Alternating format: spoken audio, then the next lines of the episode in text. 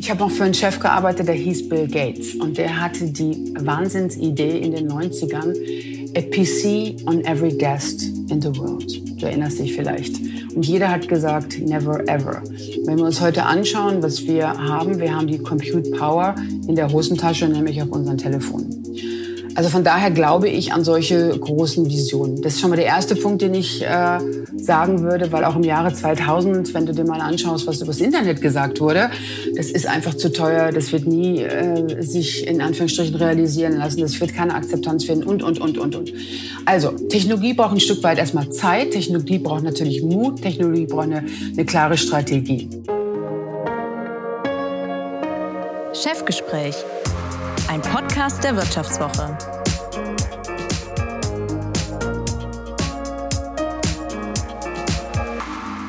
Mein heutiger Gast im Chefgespräch ist seit fast drei Jahren bei Meta. Seit knapp zwei Jahren verantwortet sie dort das Geschäft in Europa, dem Nahen Osten und Afrika.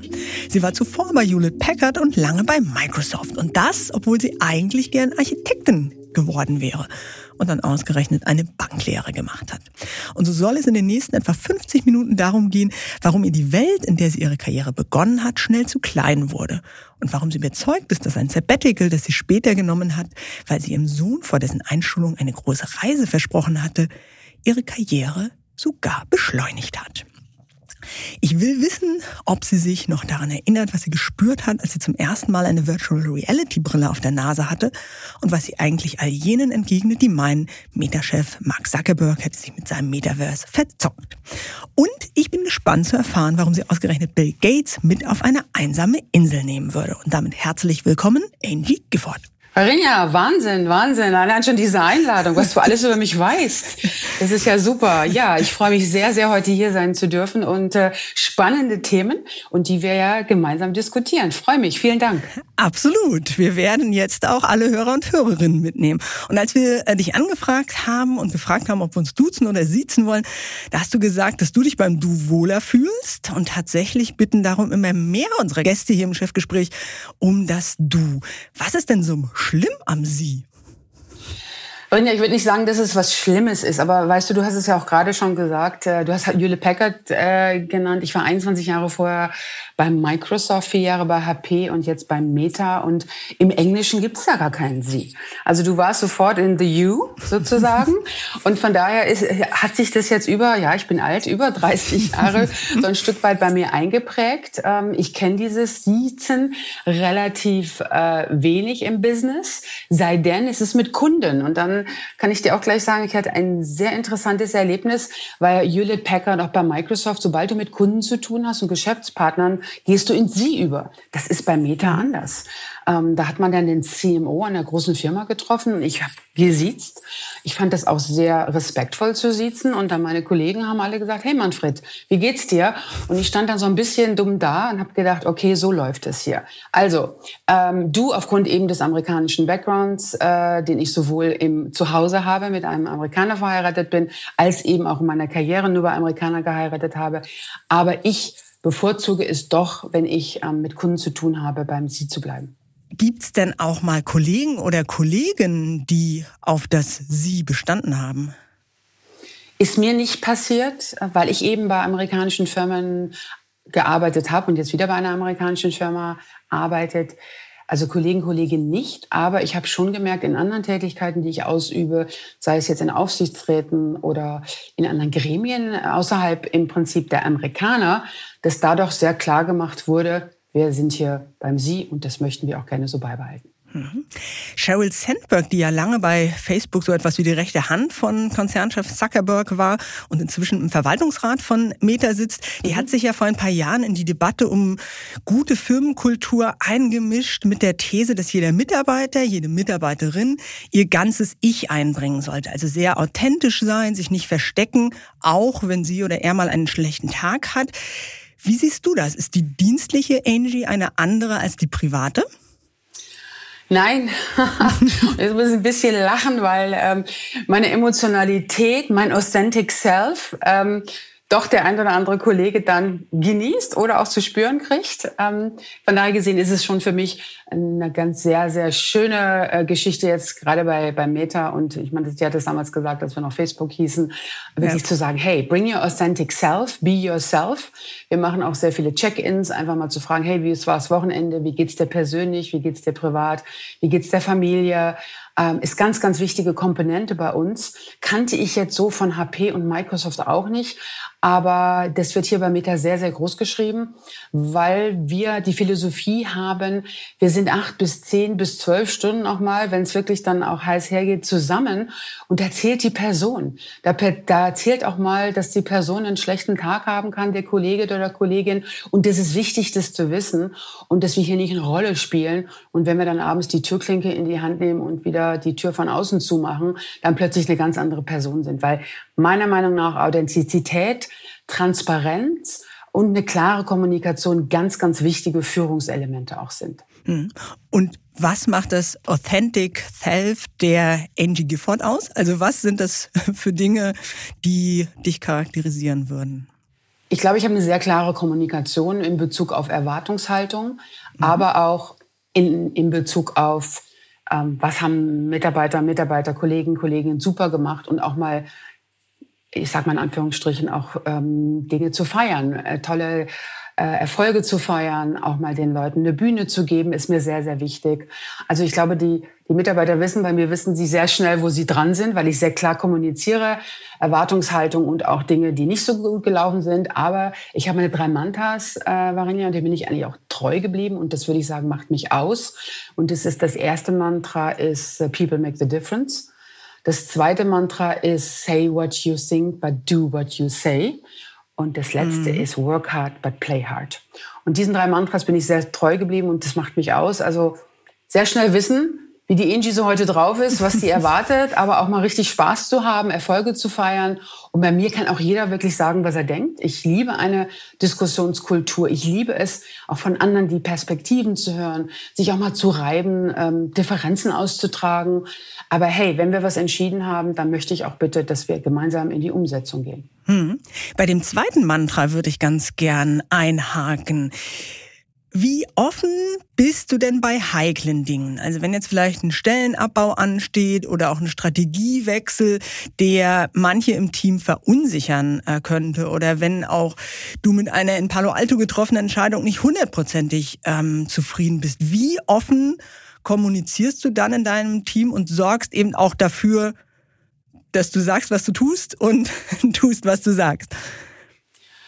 Also ich bin der Meinung, da mögen jetzt meine Kollegen und Kollegen was anderes denken, dass ich sehr offen und transparent kommuniziere. Wenn ich etwas weiß, jetzt hatten wir ja gerade auch den Stellenabbau, aber da spielst du ja sicherlich ein Stück auch drauf an.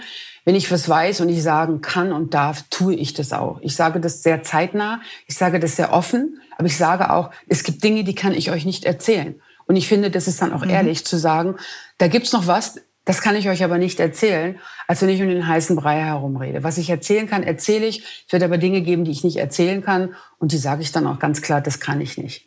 Wenn ich mit Entscheidungen nicht ähm, ähm, einverstanden bin, dann habe ich eine ganz klare These, die habe ich in meiner kompletten Karriere verfolgt. Uh, I can disagree, but I commit. Das ist das Thema. Mhm. Ist ausdiskutiert worden im Management-Team. Ich bin mit meiner Meinung nicht zum Zuge gekommen zu Recht oder zu Unrecht. Das sieht man ja immer erst nachher. Und dann sage ich aber ganz klar, ähm, I disagree, however, I commit. Und dann ziehe ich das auch durch. Mhm. Und bei dem äh, Punkt, den du eingangs erwähnt hast, dass du halt manchmal dann auch im Team sagst, okay, da gibt's noch was, das kann ich euch nicht sagen.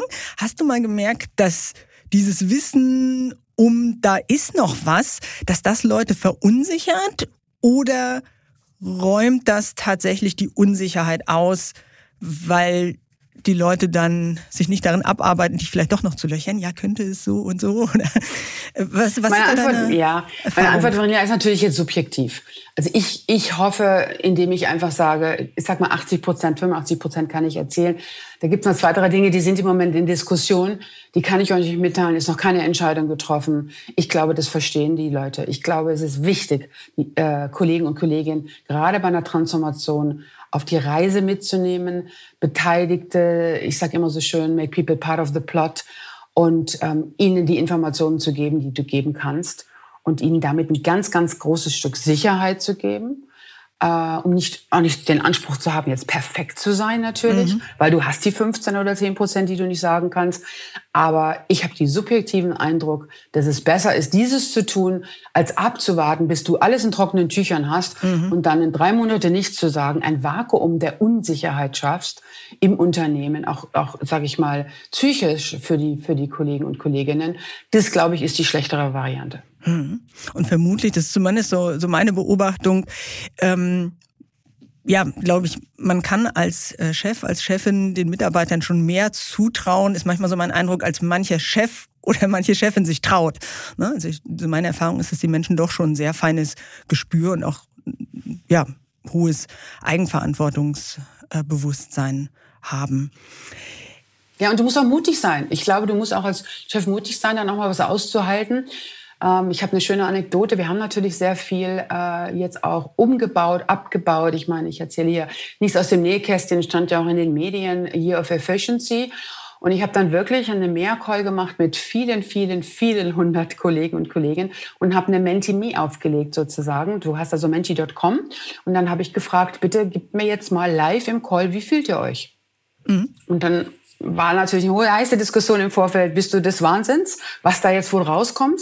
Wenn da jetzt alle schreiben, es ist alles ganz schrecklich und sie sind frustriert und sie wollen kündigen oder sonst was. Und ich habe gesagt, ja, aber das muss ich jetzt ein Stück weit auch aushalten. Mhm. Und wir haben das gemacht und es war mixed. Es war mixed. Das haben auch viele gesagt, ich fühle mich jetzt besser nach diesem Call, weil ich habe mehr Transparenz. Das haben natürlich auch Leute gesagt, ich fühle mich schrecklich. Aber es ist, glaube ich, auch wichtig, in solchen schwierigen Situationen in eine Kommunikation einzutreten und den Kollegen und Kollegen die Möglichkeit zu geben, sich dann auch mal zu äußern. Und es wurde dann live, auch im Call, also auf dem Screen, hat sich dann, Menti.com ist ein sehr schönes Tool dafür, hat sich das aufgebaut, äh, die ganzen Schlagworte, die da reingegeben wurden. Und die zweite Frage, was bin, worauf bin ich stolz? Und die dritte Frage, was macht mir Angst? Und das waren, glaube ich, die drei wichtigsten Slides der ganzen neun Stunden Diskussion, mhm. die wir zum Schluss hatten. Hm. Und es hat auch jeder Mitarbeiter, jede Mitarbeiterin ein Recht darauf, sich mal schlecht zu fühlen, oder? Also das ist, Richtig. ich glaube, das ist auch das, was äh, Chefs und Chefinnen eben aushalten müssen und nicht immer gleich so ähm, reflexartig ähm, Trost zu spenden oder zu beruhigen, Dinge zu relativieren. Ähm, genau, vermutlich muss man das dann einfach mal aushalten. Ende 2021 bist du, ich habe es eingangs erwähnt, bei Meta aufgestiegen. Als Vice President verantwortest du jetzt eben äh, Europa, den Nahen Osten und Afrika. Und du hast damals als eines deiner Ziele ausgegeben, dafür zu sorgen, dass das Team schnell wächst und über Dutzende Standorte gut zusammenarbeiten kann. Und ich musste da unweigerlich an die Back-to-Office-Debatte im Silicon Valley äh, denken. Da wundern sich ja derzeit viele, dass ausgerechnet die Tech-Firmen, die immer als so modern galten, sich auch immer damit rühmten, ihre Belegschaft zu verwöhnen, dass ausgerechnet die nun die Belegschaft zurück ins Büro kommandieren. War es eine Illusion, dass jeder und jede von überall ausarbeiten kann? Ich würde nicht sagen, das ist eine Illusion. Wir haben es ja, wir haben es ja sehr schön gezeigt, dass es geht. In Covid blieb uns ja leider nichts anderes übrig. Und du weißt ja auch, Marc hat wirklich über Nacht ähm, fast 80.000 Mitarbeiter ins Homeoffice geschickt. Wir mhm. haben natürlich den großen, großen Vorteil als Tech-Company. Du hast deinen PC, du hast deinen Bildschirm, du hast deine Maus, du hast halt noch alles. Hast vielleicht hast du sogar einen Drucker zu Hause, bist natürlich super ausgestattet und kannst gleich loslegen. Und das habe ich auch immer wieder gesagt. Wir müssen uns einfach auch mal Industrien angucken, wo das nicht so geht. Dann, wenn du jetzt mit einem Fließband stehst oder in der produzierenden Industrie bist, dann bist du, dann hast du natürlich nicht die mhm. Flexibilität. Mhm. Das war für uns schon mal gut. So, wenn wir uns aber anschauen, was macht die Kultur aus bei Meta? Und das, ich spreche da, glaube ich, auch für andere Firmen. Dann ist es schon, ähm, ja das Miteinander, das in einem Raum sitzen, das auch mal in der Kaffeeküche sich austauschen. Und wir haben natürlich auch viele junge Leute. Wir haben sehr, sehr viele Leute eingestellt, ähm, junge Talente, die einfach damit leben wollen, diese Kultur zu erleben und einfach sagen, ich möchte mal äh, sehen, wie hier wirklich im Office gearbeitet wird. Ich möchte einfach mich mit anderen austauschen. Ich möchte mit, von anderen lernen. Ich möchte mit zu Kundenterminen gehen. Äh, und ich meine, ich will jetzt hier keine Statistiken von irgendwelchen äh, Studien zitieren, aber es ist einfach auch wissenschaftlich belegt, dass ein regelmäßiger persönlicher Austausch definitiv zur Effizienz, aber auch zum Wohlbefinden und somit eben auch zur Produktivität der Mitarbeiter und Mitarbeiter ähm, führt. Und von daher glaube ich, es ist keine Utopie. Wir haben einige Mitarbeiter, die gerade die Programmierer, die remote sind, die sagen mir, ich brauche hier nicht ins Office zu kommen, ich habe hier mein Projekt. Wenn ich hier einmal im Monat wieder reinkomme, dann reicht mir das, mhm. weil das auch ein spezielles Aufgabengebiet ist. Aber ich glaube, für 80 Prozent der Mitarbeiter macht es schon Sinn, genau das, was ich gerade beschrieben habe, der soziale Austausch, das soziale Umfeld, das Team direkt zu erleben, kurzen Wege Dinge zu besprechen, sehr wichtig ist. Ähm, wir haben ja gesagt, drei Tage. Jedes Team, zumindest in meinem Bereich, Europe, Middle East und Afrika, kann sich aber auch aussuchen, was sie, was sie definieren. Wenn Sie jetzt sagen, Montag, Dienstag, Mittwoch macht Sinn oder Dienstag, Mittwoch, Donnerstag, wie auch immer, da stellen wir auch den, den äh, Teamleads frei. Aber es ist auch ganz witzig, ich habe wieder eine Studie gelesen, jetzt zitiere ich doch hier so viele Studien, stelle ich gerade fest. Äh, das machen die automatisch, ist der Dienstag, Mittwoch, Donnerstag, wenn man, wenn man mhm. gar nichts sagt, sind das eigentlich so die Tage, wo die Mitarbeiter und Mitarbeiterinnen gerne, gerne ins, ins Office kommen. Montag ist so nach dem Wochenende, ist nicht so prickelnd. Montag sind ja eh nicht so, so gut. Und Freitag ist man dann auch schon ein bisschen gedanklich vielleicht am Wochenende.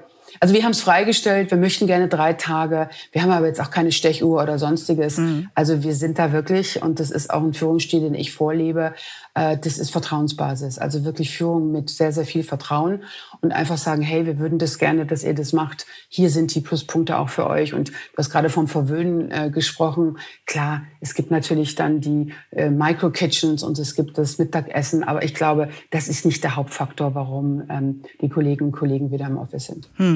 Aber ich finde, du hast äh, eingangs einen interessanten Punkt ähm, benannt, was eben einer der Gründe ist, ins Office zu kommen, ist nämlich diese Kultur erleben und auch dazu zu lernen, Prozesse zu verstehen, Kompetenzen sich zu erwerben.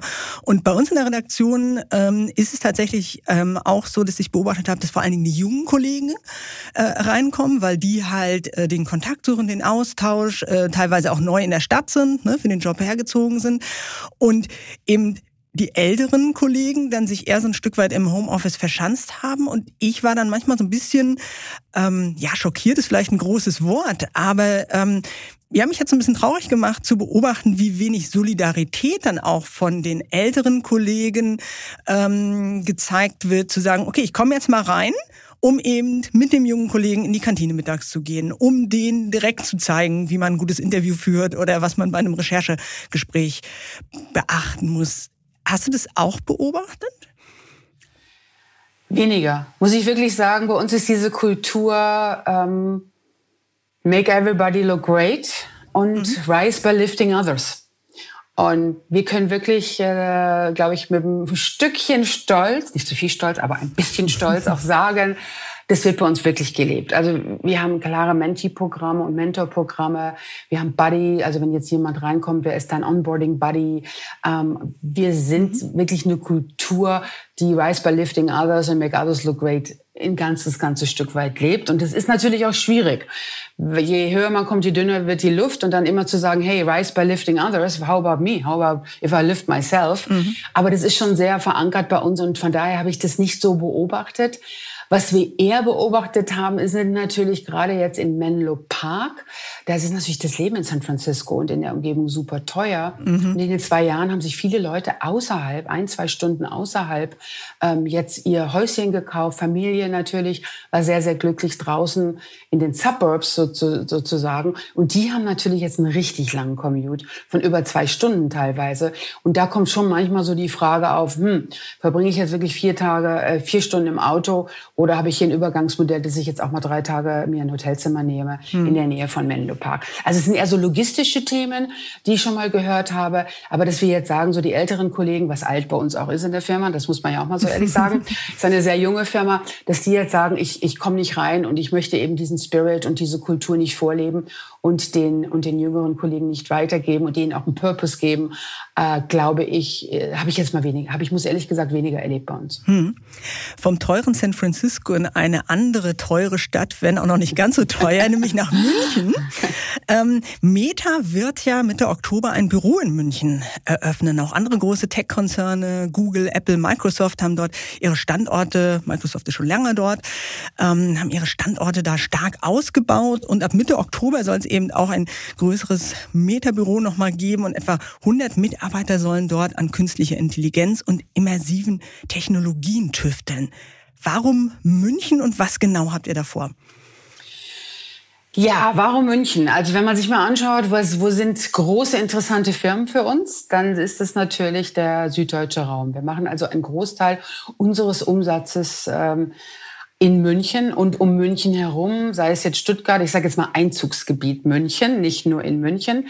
Und äh, du siehst natürlich auch daran, äh, dass es nicht nur für uns interessant ist, du siehst es daran, dass jetzt Google da ist, schon äh, lange Jahre da ist, Apple sich immer, immer vergrößert und ich war ja sehr, sehr lange bei Microsoft. Wir hatten jetzt nicht in München direkt ähm, die, äh, unser, unser, äh, unser Office, aber die, wir hatten es in Unterschleißheim. Aber Microsoft ist ja jetzt auch direkt in den Norden gezogen. Für uns ist zwei Dinge sehr, sehr wichtig. Wir möchten mit dem Office unseren Partnern auch eine Plattform geben. Also es ist kein Riesenoffice, du hast gesagt 100 Arbeitsplätze. Ja, für uns, aber es sind auch noch mal an die 80 Arbeitsplätze, wo wir auch die Möglichkeit geben, Startups, unseren Partnern direkt zu uns ins Office zu kommen, mit uns zu arbeiten, dass wir gemeinsame Veranstaltungen machen, Roadshows und so weiter. Also es soll wirklich dieses Community-Konzept ähm, soll gelebt werden. Das ist die eine Geschichte. Und die zweite Geschichte, für mich ist es immer wichtig, seeing is believing. Äh, wir waren in Berlin oder sind noch in Berlin natürlich. Wir sind in Hamburg und ich habe gesagt, es ist sehr, sehr wichtig, dass wir unsere Münchner Kunden, die Münchner Community oder sage ich mal den süddeutschen Raum auch ins Office einladen können und wirklich mal zeigen können, was kann das Metaverse? Was, wie geht es mir, wenn ich in so einer VR-Welt abtauche?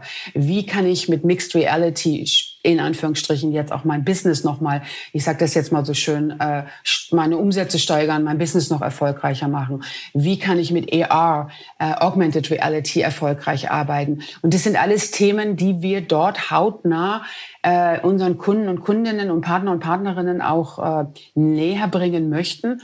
Und das sind so die ist die Zielsetzung. Leben natürlich auch ein, einige wenige Kollegen, die natürlich direkt auch da von der Technologie an der Technologie arbeiten. Das heißt, wir haben auch einige Engineers da. Also man hat wirklich die Möglichkeit, sich rundum dort ähm, über Meta zu informieren und einfach auch die Black Box. Die, die, manchmal wird gesagt, wir sind eine sehr Black Box einfach mal aufzumachen, die Türen mhm. aufzumachen, ein bisschen hinter die Kulissen zu gucken und einfach die Nähe auch zu unseren Kunden und Kundinnen. Also ich freue mich sehr. Wir machen das am 13. Ähm, Oktober und haben dann auch schon äh, wirklich unsere Meetingräume und unsere Event Spaces wirklich äh, ausgebucht. Und es für mich besonders interessant sind eben auch die Zusammenarbeit mit den Gründern und Gründerinnen und Entwicklern und Entwickler hier vor Ort äh, mhm. im süddeutschen Raum. Und das ist eine, eine Szene, an der wir natürlich auch teilhaben möchten. Und äh, ja, schöne Plattform, schönes Büro und schöner Community-Gedanke und wirklich schöne Location. Hm. Tatsächlich ähm, Apple und Google haben wir gerade erwähnt, die extrem ausgebaut haben, ihre Präsenz in München. Die ähm, erwähnen ja dann auch immer die TU München. Du hast es jetzt gerade auch so ähm, angedeutet, ne? so eine der deutschen Universitäten, die wirklich ja. in internationalen Rankings ganz vorne mitmischt, auch ähm, ja so eine Gründerszene da etabliert hat. Also das sind schon auch die Absolventen und jungen Leute, auf die ihr es abgesehen habt, also denen auch so einen Draht aufzubauen? Ja, einen Draht aufzubauen. Wir haben eine Kollaboration äh, mit der Forschung, mit der TUM, das ist, nennt sich das Institute for Ethics and Artificial Intelligence. Ähm, haben wir mit denen. Wir haben Partnerschaften mit VR-Startups, wie zum Beispiel Straight Labs in München, viele, viele mehr. Und ich glaube, es ist ganz wichtig, denen, denen, denen eine Plattform zu geben. Äh, und deshalb, das ist auch ein, ein Bereich, wo, wo mein Herz schlägt. Natürlich schlägt mein Herz auch für Kunden und Kundinnen. Aber gerade, äh, und du weißt auch, ich bin ja auch gerade im Female Startup Bereich ein bisschen unterwegs. Hier den Gründer und Gründerinnen, das ist ja nicht so einfach immer in Deutschland zu gründen, wie wir alle wissen, die Plattform zu geben, mit uns zu arbeiten und die auch mit unseren Entwicklern zu verdrahten. Ja, und mir macht das einfach sehr viel Spaß und ich glaube, das ist das, was Deutschland im Moment auch sehr dringend braucht. Hm. Ehe wir noch ein bisschen genauer über das Geschäft von Meta und das Metaverse sprechen, würde ich ganz gerne eine kleine Lockerungsübung mit dir machen. Du hast es erwähnt, du hast in amerikanischen Konzernen Karriere gemacht, äh, du bist mit einem Amerikaner verheiratet und deswegen würde ich ganz gern noch mal etwas genauer genauer ausloten, wo du inzwischen selbst amerikanisch tickst und wo du vielleicht doch noch sehr deutsch äh, tickst. Ich stelle dir jeweils zwei Dinge zur Auswahl. Die eine typisch deutsch, die andere typisch amerikanisch und du entscheidest ganz spontan dich für eine der beiden Sachen. Sehr gerne. Ich, ich, bin, ich bin jetzt, ich überlege mir nur, wer, die, wer das definiert hat. Ja, was ist amerikanisch, was ist deutsch. Aber wir legen jetzt einfach mal los. Ich habe schon genau. Coca-Cola. Genau, du, du wirst sehen, es sind ähm, so Produkte oder so ein okay. bisschen Kulturgut. Also du wirst sehr schnell merken, äh, was da amerikanisch und was deutsch ist. Und also wenn du meinen Mann fragst, bin ich as German as they get. Das ist seine Ausgabe. Okay. Seine Aussage. Aber gut, let's das, see. Das werden wir jetzt testen. Coca-Cola oder Bionade? Bionade. Truthahn oder Schweinebraten? Oh, Truthahn. Hotdog oder Currywurst? Currywurst. Donut oder Streuselkuchen? Streuselkuchen. Hm. Arthouse-Kino oder Hollywood-Blockbuster? Arthouse-Kino. Baseball oder Fußball? Fußball. Nike oder Adidas? Adidas. Wir bleiben an den Füßen. Pumps oder Birkenstock? Ah, Pumps. Polyester oder Leinen? Leinen. Kein Polyester. BMW oder Tesla? BMW. Tempolimit auf dem Highway oder mit 250 Sachen über die deutsche Autobahn? Jetzt mache ich mich ganz unbeliebt.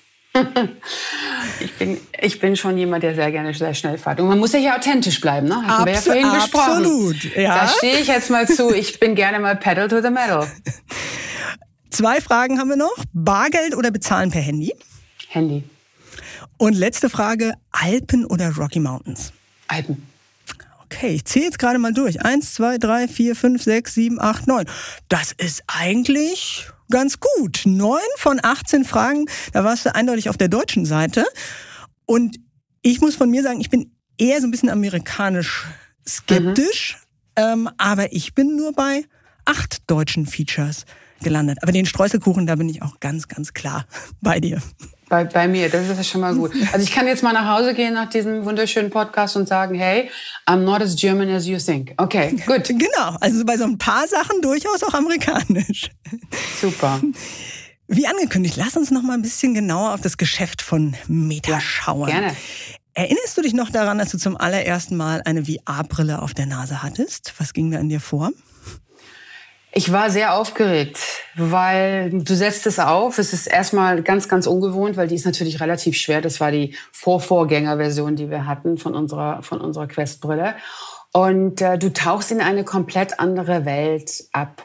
Ich weiß das noch wie heute. Ich bin zum Campus geflogen äh, nach äh, MPK, Menlo Park, hatte dort ein Meeting. Das war im Januar 2020 kurz bevor wir dann sieben Wochen später ja dann ins Homeoffice ähm, mussten alle, also nicht nur wir, sondern aufgrund von Covid ja viele, viele andere auch. Und mein letztes Meeting war mit unserer Augmented und, und VR-Kollegen, ähm, Augmented Reality und VR-Kollegen. Mhm. Und sie haben mir dann ähm, diese wunderwund in diese wunderwunderschöne Welt mich abtauchen lassen. Ich hatte diese Brille auf der Nase, war ein bisschen unbeholfen, auch mit den Controllern, wenn ich ehrlich bin und bin aber dann komplett zehn Minuten in diese Welt abgetaucht und habe alles um mich herum vergessen. Und mein äh, Sohn fragte mich dann äh, am Abend am Telefon, was war dein bestes Meeting? Und ich hatte viele Meetings, hatte viele wichtige Meetings, aber ich habe ihm sofort gesagt, das Beste war äh, die zehn Minuten VR, weil du wirklich den Kopf frei gekriegt hast. Du konntest wirklich in eine ganz andere Welt gehen. Und das hat mich sehr, sehr beeindruckt. Und das war jetzt ja vor über drei Jahren schon. Hm. Und es gibt ja durchaus einige Leute, die den, ob oder diese Begeisterung, die optimistischen Prognosen nicht ganz so viel Glauben schenken und sagen, Mark Zuckerberg hat sich mit seiner Strategie, alles auf das Metaverse zu setzen, verzockt. Was würdest du diesen Skeptikern denn entgegnen? Also die erste Sache ist, ich habe auch für einen Chef gearbeitet, der hieß Bill Gates und der hatte die Wahnsinnsidee in den 90ern, a PC on every desk in the world. Du erinnerst dich vielleicht. Und jeder hat gesagt, never ever. Wenn wir uns heute anschauen, was wir haben, wir haben die Compute Power in der Hosentasche, nämlich auf unserem Telefon. Also von daher glaube ich an solche großen Visionen. Das ist schon mal der erste Punkt, den ich äh, sagen würde, weil auch im Jahre 2000, wenn du dir mal anschaust, was übers Internet gesagt wurde, das ist einfach zu teuer, das wird nie äh, sich in Anführungsstrichen realisieren lassen, das wird keine Akzeptanz finden und, und, und, und, und. Also, Technologie braucht ein Stück weit erstmal Zeit, Technologie braucht natürlich Mut, Technologie braucht eine, eine klare Strategie. Das Metaverse wird A, nicht in den nächsten zwei Jahren kommen, B, nicht von Meta alleine gebaut, sondern das bauen sehr, sehr viele. Da ist eine Google, da ist eine Microsoft, eine Apple, es gibt Tech-Companies, die dies bauen, es gibt viele Developer, es gibt Creator, es gibt natürlich auch die Regulatory Bodies, das heißt äh, hier klare Richtlinien auch, wie wir es zu bauen haben die Gesellschaft wird einen Beitrag dazu leisten und so weiter und so fort. Das ist mir auch mal ganz wichtig, auch hier nochmal zu sagen. Ich wurde so oft angesprochen, na ja, jetzt seid ihr wieder Closed Shop, jetzt habt ihr euch das Metaverse geschnappt. Wo ich sage, nein, wir haben uns nicht das Metaverse geschnappt. Es gibt ganz, ganz viele Akteure, die das Metaverse eben gemeinsam gestalten werden. So, haben wir uns verzockt, würde ich auch sagen, nein ähm, ich glaube, was, was Mark schon aber gemerkt hat, wir haben sehr, sehr, sage ich mal, pivotiert auf das Metaverse vor anderthalb, zwei Jahren. Und wir haben dann doch festgestellt, ich glaube, das ist auch ein Learning. Das, das ist einfach, wenn du auch eine, eine Strategie verfolgt und sehr visionär bist, dann hast du auch die Learnings, wo du einfach sagst, hey, ich muss wieder ein bisschen justieren und einfach nochmal klar machen, es ist eine fünf bis zehn Jahre Strategie. Es ist keine Strategie allein von uns. Viele andere machen das auch. Und ich muss klar aufzeigen, welche Potenziale das Metaverse hat. Und wenn ich mir heute, Varinia, anschaue, was wir da schon machen, wir mit, mit Creatoren, wir mit Developern, aber auch die Firmen selber, die Brands, die wir betreuen, da muss ich sagen, geht das in die richtige Richtung und das nimmt richtig Fahrt auf. Und wenn du mich fragen würdest, was ist das Metaverse für dich in Anführungsstrichen, was die wichtigste Komponente, dann möchte ich zwei Bereiche mal aufgreifen. Das ist einmal Accessibility, das heißt das ganze Thema äh, Bildung. Mhm. Wir mit dem Metaverse können wir in Anführungsstrichen Schulklassen ähm, äh, ähm, und, und schulische Bildung äh, plötzlich auf einen ganz anderen Level heben. Das heißt, du hast im Metaverse die Möglichkeit von, ich sag jetzt mal, von Indien aus einer tollen Vorlesung in Harvard teilzunehmen oder auch das ganze Thema ähm, Ausbildung, gerade auch im Healthcare-Bereich. Ich habe eine Tochter, die studiert in Chicago Medizin und wir haben sie jetzt im Metaverse sozusagen an eine tolle Uni in San Francisco verfrachtet und sie hat live dort an einer, ähm, an einer Operation teilnehmen können. Also das sind alles Dinge und hat lernen können. Und mein Sohn fand dann natürlich das auch sehr gut, dass sie das erstmal im Metaverse macht und nicht gleich am lebenden Objekt. Das war dann sein Kommentar. Das wäre doch mal, das wäre schon Grund genug, das Metaverse weiter auszubauen. Nicht ganz falsch, muss äh, ich sagen. Ja? Ähm, und äh, viele Lufthansa trainiert heute die Mechaniker schon da drauf. Die Hilton Hotels bilden ihre Leute im Metaverse Metaverse aus. Wenn du heute die BMW anschaust, die machen ganz, ganz tolle Features-Geschichten, wie wir Augmented Reality und auch das Metaverse im Auto verankern können. Äh, es gibt viele, viele, viele Potenziale des Metaverse, aber es ist natürlich noch ein Weg. Ich sage immer wieder fünf bis zehn Jahre. Wir sind trotzdem sehr positiv äh, gestimmt und auch begeistert, wie sehr doch der Experimenti die Experimentierfreude mit dem Metaverse im EA-Bereich und jetzt natürlich auch mit unserer Quest 3, die wir haben oder launchen werden jetzt bei der Connect, die in einigen Wochen in, in Menlo Park sein wird, unsere große Entwicklerkonferenz, haben wir nochmal das Thema Mixed Reality aufgegriffen. Das heißt, du hast nicht mehr das Problem, dass du deine Kaffeetasse über deine kleinen Keyboard schüttest, weil du ja komplett in VR abgetaucht bist mit dieser mhm. wunderschönen Brille, sondern du kann, guckst nach oben, hast die VR-World, kannst dich connecten, kannst in digitalen Räumen sein. Du guckst nach unten, hast wirklich dein Keyboard und bist wieder in der physikalischen Welt. Ich glaube, Mixed Reality für mich ist so die Zukunft gerade im, im, äh, im Arbeitsumfeld und wenn wir jetzt davon sprechen, im Prinzip, wie werden wir es jetzt in den großen Firmen oder auch in kleineren Firmen äh, anwenden, dann ist die Mixed Reality Brille einfach das, das Tool, was ich da sehe und nicht nur rein die VR-Brille. Mhm. Du hast eben ja schon den Zugang zu Bildung ähm, äh, beschrieben, der eben durch das Metaverse, durch VR, wenn man es äh, allgemein erhalten will, erleichtert werden soll. Das ist ja ein Versprechen, was es schon in den unterschiedlichsten Phasen des Internets gab. Mit dem ersten Internet, ne, PC on every table, ähm, erst recht mit dem Smartphone, das dann in jede Hosentasche passte, hieß es immer so, wir demokratisieren den Zugang zu solchen Bildungsangeboten. Und trotzdem haben wir dann auch immer wieder gesehen, dass es mächtige Gatekeeper äh, gab. Und du hast das ja eben auch schon angedeutet, dass du das ein oder andere Mal ähm, zu hören bekommst, jetzt schnappt ihr euch das Metaverse. Deswegen nochmal die Frage, warum soll denn dieses Versprechen dieses Mal in der Virtual Reality Welt im Metaverse aufgehen? Weil wir, glaube ich, also zumindest meine Überzeugung, sehr, sehr viele Akteure von Beginn an mit einbeziehen. Also Techno Technologiefirmen, und das rede ich nicht nur von Meta, haben ja manchmal so das Thema, sie entwickeln, entwickeln, entwickeln. Und ich habe manchmal mhm. so ein bisschen das Problem, dann guckt man mal in den Rückspiegel und sagt, hey, wo sind, wo sind eigentlich die anderen?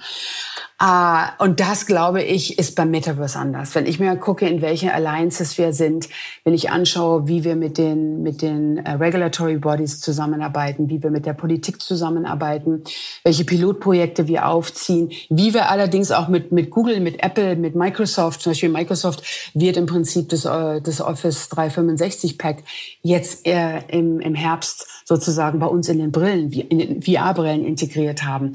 Und ich glaube, wir stellen das Metaverse auf viel, viel breitere Füße und auf viel, sage ich jetzt mal, offeneren Umgang miteinander, weil es so ein Riesenthema ist. Aber Riesen meine ich jetzt nicht äh, in Bezug nur auf Reach, den, den alle haben möchten, sondern weil es wirklich ein Thema ist, was die Gesellschaft, äh, was die Wirtschaft, aber auch natürlich die Politik und das ganze Thema auch Demokratie äh, nachhaltig beeinflussen wird.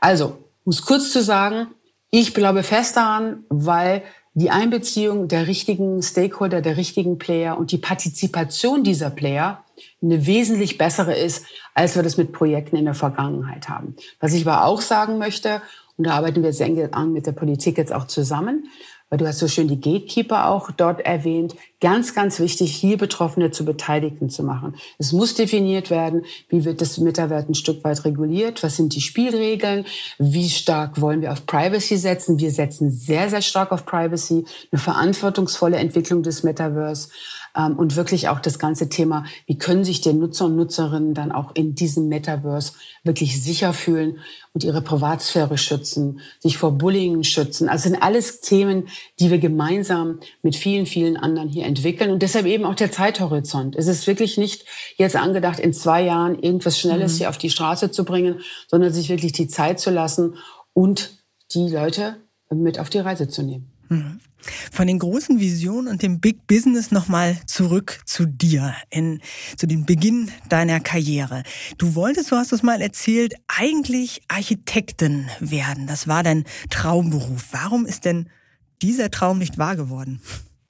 Das war schon der dritte Beruf, den ich haben wollte. Also der erste Beruf war ja mal Tierärztin. Das war mein großer, mein großer Berufswunsch. Äh, und dann habe ich aber gemerkt, nachdem ich dann mal drei Wochen über Land gefahren bin, dass dann so die Großtiere doch nicht so für mich das, äh, in Anführungsstrichen, das, das Wahre waren. Wenn da nachts um drei eine Kuh kalbt, da musst du doch äh, wirklich bei der Sache sein und auch körperlich war das sehr, sehr anstrengend. Also das habe ich dann verworfen. Ich habe Architektur, macht mir wahnsinnig viel Spaß. Was designen, was schaffen, Dinge verändern, die schon bestehen oder was ganz Neues kreieren. Äh, und hab's aber dann doch äh, in Anführungsstrichen in der in der IT. Das war mein dritter, das war mein, dritter Berufswunsch sozusagen in der IT mich verwirklichen können, weil wenn du meinen Werdegang ein bisschen verfolgst oder wenn du auch Leute fragst, die mich gut kennen, für was stehe ich? Ich habe Bereiche, ob es zwar Microsoft ist oder bei HP ist, die bestehen entweder aus oder umgebaut, neue Geschäftsfelder komplett ich sage jetzt mal ganz erlaubt, aus dem Boden gestampft. Und ich bin sehr, sehr stark im Bereich Transformation, im Bereich Kreation hier unterwegs, mir Dinge anzuschauen und sie versuchen besser zu machen, partizipativer auch zu machen und einfach ähm, ja hier meine eigenen Ideen noch zu verwirklichen. Und das ging in der IT-Branche doch bis jetzt sehr, sehr gut. Ich habe also keinen Job länger als ja drei Jahre gemacht in meiner, in meiner doch relativ langen Karriere jetzt, die ich habe. Äh, und das werde ich auch weiterhin so, so ähm, halten. Ich bin hier, ich gehe hier rein in Jobs, um in Anführungsstrichen was zu bewegen, was zu verändern und nicht hier äh, buchhalterisch einen Job zu verwalten. Das bin ich nicht. Hm. Und doch hast du ursprünglich mal eine Banklehre gemacht. Da denke ich halt dann jetzt doch, gerade so in den 90ern Bankenbranche, das war höchstwahrscheinlich eher buchhalterische Verwaltung, oder? Wie ist das Das passiert? war der Wunsch, wie das so ist, ne? Man macht ja manchmal so die, man erfüllt die Wünsche seiner Eltern. Mein Vater war vor dem Studium, machst du jetzt mal was Vernünftiges, du machst eine Banklehre. Ja, wollte ich das? Nein. Aber auf der anderen Seite, ich habe viel gelernt. Ich habe auch, wenn du hinter am, am, Schalter stehst, dann lernst du auch Kundenservice, dann lernst du auch mit mhm. Kunden umzugehen, Druck auf Kunden einzugehen, du lernst auch Eskalationen mal zu handhaben. Ähm, wenn du dann in der Kasse das Geld auszahlst, dich sehr zu konzentrieren, ob die Scheine richtig zählt. Also nein, Spaß beiseite. Ich habe in den zweieinhalb Jahren sehr, sehr viel gelernt, bin auch dankbar dafür. Aber das war einfach nicht meine Welt. Also ich war dann an der Deutschen Bank, ja, dann habe ja diese duale Ausbildungen auch gemacht, Banksbetriebswirt. Aber das war mir alles zu eng. Das war auch damals gerade für Frauen in dem Bereich, äh, waren die Aufstiegschancen sehr limitiert. Und mir ging es gar nicht so im Aufstieg. Mir ging es um ein bisschen auch mich selber zu verwirklichen, meine Ideen einzubringen. Und du merkst ja schon, ich bin ja schon jemand, der, der Passion hat und Emotionen hat und nach vorne möchte ähm, jetzt nicht unbedingt die Karriereleiter hoch, aber ich will was bewegen. Und das war im Bankensektor in den 90ern für mich einfach völlig außer Frage. Und ja, ich hatte keinerlei äh, Background von der IT und bin da sozusagen ins kalte Wasser gesprungen und bin geschwommen. Mhm. Apropos Schwimmen, das passt jetzt perfekt. Du hast ähm, dann ja eben die IT-Welt für dich entdeckt, hast auch lange für Microsoft gearbeitet und hast auf die Frage, da ist jetzt der Bezug zum Schwimmen, welchen Unternehmer du mit auf eine einsame Insel nehmen würdest. Auf diese Frage hast du in einem Interview mal geantwortet, Bill Gates. Und zwar zu einer Zeit, als du gar nicht mehr bei Microsoft warst, mhm. sondern schon bei Meta. Das heißt, du musstest dich dann nicht deinem Arbeitgeber gegenüber verpflichtet fühlen. Was schätzt du denn an ihm? Warum Bill Gates mit für die einsame Insel?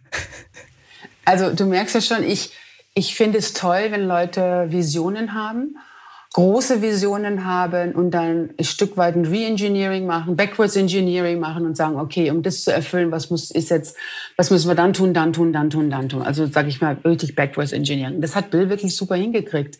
Also ähm, mit dem ganzen Thema ähm, Microsoft Partizipation, erst im Prinzip das ganze Thema natürlich ähm, der Desktop, dann auf die Server zu gehen, dann jetzt Cloud Computing zu machen, ähm, viele, viele andere da Bereiche, die er da ins Leben gerufen hat. Das ist jetzt mal so die reine Microsoft-Schiene, wo ich sage, war er sehr visionär, hat es aber auch mhm. geschafft, die Leute anzuzünden, die Leute mitzunehmen und wirklich eine tolle Kultur zu machen.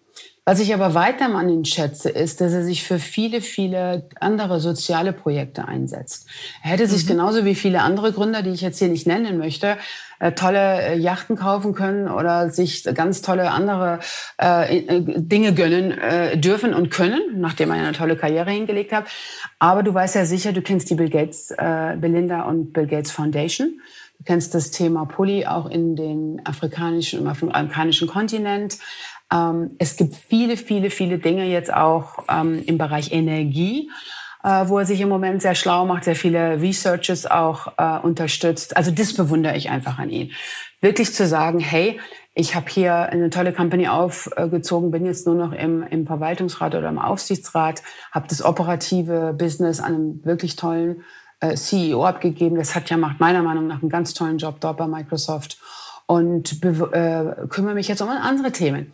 Um andere Themen, die, sage ich mal, wirklich Big Shoes for the World sind. Ähm, sei es Klimawandel, sei es Sustainability, sei es Clean Energy, sei es auch das ganze Thema jetzt, äh, wie den, dem afrikanischen Kontinent zu helfen, das ganze Thema Impfung. Also viele, viele tolle Projekte, die er vorantreibt. Und das finde ich super. Und dass er auch nicht zu seinen Kindern gesagt hat, passt auf, ich habe jetzt Milliarden und die bekommt er dann mal, sondern es ist auch kein Geheimnis, dass er auch versucht, gerade seine Kinder auch relativ normal aufwachsen zu lassen mhm. und jetzt nie auch auf der Bühne äh, oder im, wenn du mit ihm Meetings hattest, er kam nie rüber als ich bin der große Bill Gates und ihr seid ähm, drei Etagen unter mir, weil ihr für mich mhm. arbeitet, sondern ein Partner auf Augenhöhe. So, jetzt habe ich genug geschwärmt. Ich weiß, es gibt auch negative Punkte über ihn, äh, wie ist wie von uns allen. Nobody is perfect, sage ich, aber ähm, visionär, aber auch ein Umsetzer und Non-Profit und wirklich was äh, in Anführungsstrichen äh, geopolitische und sozialpolitische Dinge, die er jetzt einfach tut, das finde ich super. Hm. Also eine gute Gesellschaft auf der einsamen Insel. Und jetzt kommt natürlich eine heikle Frage. Wäre Mark Zuckerberg dann auch gute Gesellschaft auf der einsamen Insel? Mark ist, wäre eine gute Gesellschaft äh, auf dieser Insel. Das sage ich jetzt nicht nur, ähm, weil ich äh, für ihn arbeite, aber ich schätze ihn auch sehr. Sehr, sehr visionär. Er ist natürlich ein Stück weit anstrengender noch als Bill, weil Mark ist unheimlich schnell. Also wenn ich mit Mark auf der Insel äh, wäre, dann muss ich drei bis vier Bücher die Woche lesen, weil ich glaube, das tut er. Aber die gibt's er da ja nicht. Ja das gut, dann müssen, wir, dann, dann müssen wir uns unterhalten über die Themen. Und das ist mit Marc sehr anstrengend, weil er wahnsinnig schnell ist im Kopf, mhm. wahnsinnig intelligent. Und dann natürlich auch ein Stück weit fordernd, weil er dann natürlich auch mal mit dem Ball zuwirft. Und äh, ich, wir hatten ja in Anführungsstrichen doch immer wieder einen Austausch auch bei Veranstaltungen. What do you think about this? Und da hast du besser eine gute Antwort parat, muss ich sagen. Also, aber ist auch ein, äh, wirklich visionär, wirklich ein toller Typ. Ähm, ein ganz anderer natürlich als Bill von der, von der Charaktere her, aber auf seine Art und Weise wirklich wahnsinnige, ja, ich sag jetzt mal wirklich ein, ein, ein wahnsinniger Leader, gerade in dem Bereich Innovation, Technologie, aber eben auch für Themen wie Sustainability und andere äh, gesellschaftspolitische Themen, wo er sich ebenfalls für einsetzt. Und äh, ja, ich denke mal mit Bill und Mark zusammen und mir, das wär's. Nach einer kurzen Unterbrechung geht es gleich weiter. Bleiben Sie dran. Eine Weltreise starten, Ihr Hobby ausleben, finanzielle Unabhängigkeit muss kein Traum bleiben. In der neuen Vivo Coach Masterclass erfahren Sie, wie Sie das Vermögen dafür aufbauen und es einsetzen. Kurzweilige Videos, spannende Inhalte, konkret umsetzbare Empfehlungen. Entdecken Sie das neue kostenlose Video-Learning-Format exklusiv für Abonnentinnen und Abonnenten der Wirtschaftswoche. Jetzt unter vivo.de slash coach slash masterclass. Vivo Coach. Wissen, das sich auszahlt. Okay. Und zumindest könnte Mark Zuckerberg dich ja höchstwahrscheinlich oder euch beide dann gut verteidigen. Er hat ja während der Corona-Pandemie mit der Kampfkunst der Samurai genau. angefangen. Also das ist vielleicht auch schon mal ganz gut, so jemanden auf der Insel zu haben. Wir biegen so langsam in die Schlusskurve ein und ich würde ganz gerne noch über ein Kapitel äh, sprechen, das ich auch am Anfang schon angeteasert habe. 2011, ähm, du warst damals bei Microsoft schon ziemlich hoch aufgestiegen, hast du ein 18-monatiges Sabbatical genommen. Sechs Monate Monate davon warst du auf Weltreise. So hattest du das deinem Sohn versprochen, eben auch eine Reise zu gehen, ehe er in die Schule kommt. Was hast du aus dieser Auszeit mitgenommen? Jetzt du aber sehr persönlich. Aber gut, du, ähm, du stellst die Frage, ich gebe die Antwort und ich gebe sie sehr persönlich und ehrlich und ich hoffe auch sehr authentisch. Also, nach drei Monaten mit, mit, meinem Sohn damals zu Hause habe ich wirklich gesagt, das packe ich nicht so wirklich. Also ich muss äh, gestehen, ich hatte eine sehr, sehr liebe Tagesmutter in dem Dorf und habe damals gesagt, nach drei, ich glaube, es war drei bis vier Monaten, ich würde sehr, sehr gerne wieder arbeiten gehen. Mhm. Ich möchte einfach auch, dass der, der Kevin nicht als Einzelkind hier so die ersten ein, zwei Jahre erlebt, sondern sie hatte mehrere äh, in der Kinder in der, in der, in der Tagespflege sozusagen und habe ihn nach vier Monaten dorthin gegeben. So, das berührt mich bis heute. War das richtig? Hättest mhm. du nicht doch die ersten zwei Jahre zu Hause bleiben müssen? Bist du eine Rabenmutter? Als ich später im Kindergarten war, da gab es einen schönen Artikel mal über mich. Äh, kommt die Frau Giffert immer, wenn die Schnappertür schon zu ist und der Schnapper war dann um 8 Uhr zu und ich kam um 8 Uhr zwei, musste wieder klingeln, mich wieder entschuldigen, dass ich es nicht zeitlich geschafft habe. Also dieses ganze Thema Rabenmutter hat, äh, hat mich dann schon sehr, sehr be, be, bewegt. Und auch bis heute frage ich mich, war es die richtige Entscheidung? Wenn ich meinen Sohn frage, der war, hat gesagt, Mama, why are you asking? Äh, guck dich mal um. Es gibt viele arbeitende Mütter, gerade in dem Land, wo ich jetzt studiere, nämlich in Amerika. Don't worry. Äh, aber ich habe mir dann, vielleicht jetzt auch, um mein Gewissen auch ein Stück weit zu beruhigen, wenn ich das so mhm. offen sprechen darf, gesagt, nein, ich gebe mir und, und der Familie ein Versprechen. Ich habe noch zwei Kinder in den USA. Wir machen, bevor der Kevin eingeschult wird, eine Weltreise. So, und das war ein ganz großer Schnitt in meinem Leben, weil jeder Headhunter gesagt hat, haben Sie die silbernen Löffel geklaut oder waren es doch die goldenen? Haben, sind Sie sehr schwer erkrankt? Haben Sie einen Burnout, Frau Gifford? Warum in aller Welt gehen Sie jetzt aus dem Business mhm. raus? Weil ich bin 18 Monate aus dem Business rausgegangen. Sie werden so schnell nicht wieder einen Job auf, die, äh, auf dieser, in, in, an dieser Position bekommen. Und ich wusste ja, dass ich bei Microsoft in Anführungsstrichen eine gewisse Jobsicherheit habe, aber auf keinen Fall natürlich äh, eine Levelsicherheit und eine mhm. Jobsicherheit in Anführungsstrichen äh, in der Geschäftsleitung. Aber das war mir dann zu dem Zeitpunkt auch egal. Wir haben dann, wie gesagt, die sechsmonatige Weltreise ähm, gemacht. Es war super. Ich möchte keinen einzigen Tag äh, davon missen. Die Zeit mit der Familie, die Eindrücke, die wir bekommen haben, die Kulturen, die wir gesehen haben. Dazu ja nochmal wert, einen neuen Podcast äh, darüber zu machen. Also wirklich super. Mhm. Kann ich nur jedem empfehlen. Aber die, die Kehrseite der Medaille war natürlich dann auch, wie gehe ich wieder zurück? Und da hatte ich schon schlaflose Nächte. Aber kriegst du wieder einen mhm. Job? Wird's wieder funktionieren? Und jetzt auf deine Frage zurückzukommen, was habe ich gelernt? Einfach mal ein Chapter zu closen, einfach mal auf dein, auf dein Herz zu hören und zu sagen, ich möchte das jetzt machen, ich möchte die Zeit verbringen mit der Familie, ich trage alle Konsequenzen. Chapter closen, weil es geht immer wieder ein neues Chapter geht auf. Es geht immer wieder eine neue Tür auf. Ich habe in dieser Zeit mein erstes Aufsichtsratsmandat bei der TUI bekommen. Ich habe ein sehr interessantes politisches Projekt betreuen dürfen. Ich habe viel, viel dazugelernt. Ich bin einfach von dem ausgetrampelten Pfad mal links und rechts auf neue Pfade abgewichen. Und ich muss sagen, die Zeit hat mir sehr gut getan, viel gelernt, viel Inspiration bekommen. Und ich kann es nur jedem empfehlen. Aber es hat natürlich auch das Thema Unsicherheit und man muss den Mut haben, auch mal was abzuschneiden. Hm. Wäre das die Antwort, die du den Skeptikern heute geben würdest, die damals gesagt haben, ey, wenn du das Sabbatical machst, dann bist du raus? Hm. Genau, die würde ich Ihnen geben. Und ich habe mit einigen Skeptikern mich auch wieder getroffen, die gesagt, Frau Giffert, Sie sind ja da richtig ab, gut abgebogen jetzt. Ich sage, ja, ich bin gut abgebogen und bin dann wieder auf eine schnelle Straße, hab's wieder auf eine schnelle Straße gemacht, oder? Also, äh, oder geschafft vielmehr. Mhm. Ähm, ich muss sagen, genau das würde ich den Skeptikern sagen. Und ich kann es wirklich, wirklich auch nur jedem empfehlen, einfach mal auszubrechen und zu sagen, ich nehme ein Stück mich zurück, ich reflektiere, wo, was will ich machen, was ich, ist mir wichtig. Und es war eine tolle Zeit. Und ich bin ja dann noch zwei, drei Jahre zu Microsoft zurück und habe dann ja auch zu HP gewechselt und dann ging es weiter, auch mit Aufsichtsräten. Also danach kam wirklich so der Turbo mhm. äh, nach, diesen, nach diesen 18 Monaten, auch, in, auch beruflich. Aber auch privat war es eine super schöne Zeit. Dann allerletzte Frage. Denkst du denn, wie gesagt, äh, das war ja 2011, als du diese Entscheidung getroffen hast zum Sabbatical, denkst du, dass jetzt so zwölf Jahre später Headhunter wieder so zurückhaltend wären? Mach das bloß nicht, dann bist du raus. Oder gibt es tatsächlich ein gewachsenes Verständnis dafür, dass auch Leute an der Spitze mal eine Auszeit nehmen? Ich glaube letzteres. Ich glaube, da haben wir schon einen Schritt nach vorne gemacht.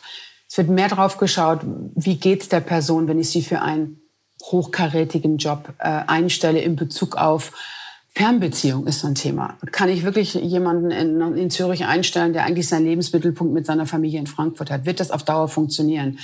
Ähm, kann ich auch mal der Führungskraft sagen, du kannst ein, halbe, ein halbes Jahr hier mal rausgehen? Ich glaube, die privaten Komponenten, gerade mit dem neuen Führungsstil, die wir haben, jetzt auch haben müssen, ähm, wesentlich mehr führen und führen in Anführungsstrichen äh, mit den Mitarbeitern und durch die Mitarbeiter und bei den Mitarbeitern zu sein. Gerade dieser partizipierende Führungsstil ähm, ist sehr, sehr wichtig und da brauchen wir auch äh, Führungspersönlichkeiten, die sich auch mal den Freiraum nehmen. Ich gehe ein halbes Jahr raus, Fernbeziehung mache ich nicht, ich sage auch mal einen Job ab deswegen. Also ich glaube, die Komponente Work-Life-Balance und nicht nur Work, sondern auch ein Stück weit Life ist doch äh, wesentlich stärker geworden in, in der letzten, letzten Dekade. Dann danke ich ganz, ganz herzlich für das spannende Gespräch, auch dafür, dass du auf die persönlichen Fragen Rede und Antwort gestanden hast. Herzlichen Dank, Angie Gifford. Vielen Dank, hat Spaß gemacht. Bis bald, Marina. Bis bald.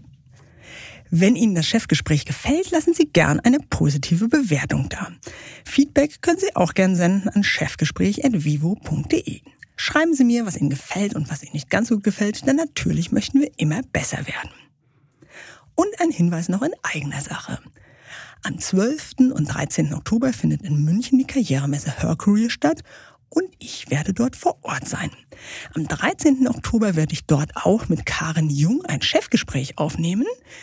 Sie kommt von der Firma Jungpapier, nannte sich mal Hakle Toilettenpapierhersteller, ging dann in die Insolvenz und Karin Jung richtet das Unternehmen nun neu aus. Ich würde mich freuen, auch Sie dort kennenzulernen auf der Her Career. Kommen Sie also gern zum Stand von der Wirtschaftswoche. Und falls Sie noch zögern, wir vergeben an die ersten zehn Leute, die sich bei uns melden, ein kostenloses Ticket für die Messe. Einfach eine E-Mail an audio@handelsblattmediagroup.com. Finden Sie auch in den Shownotes.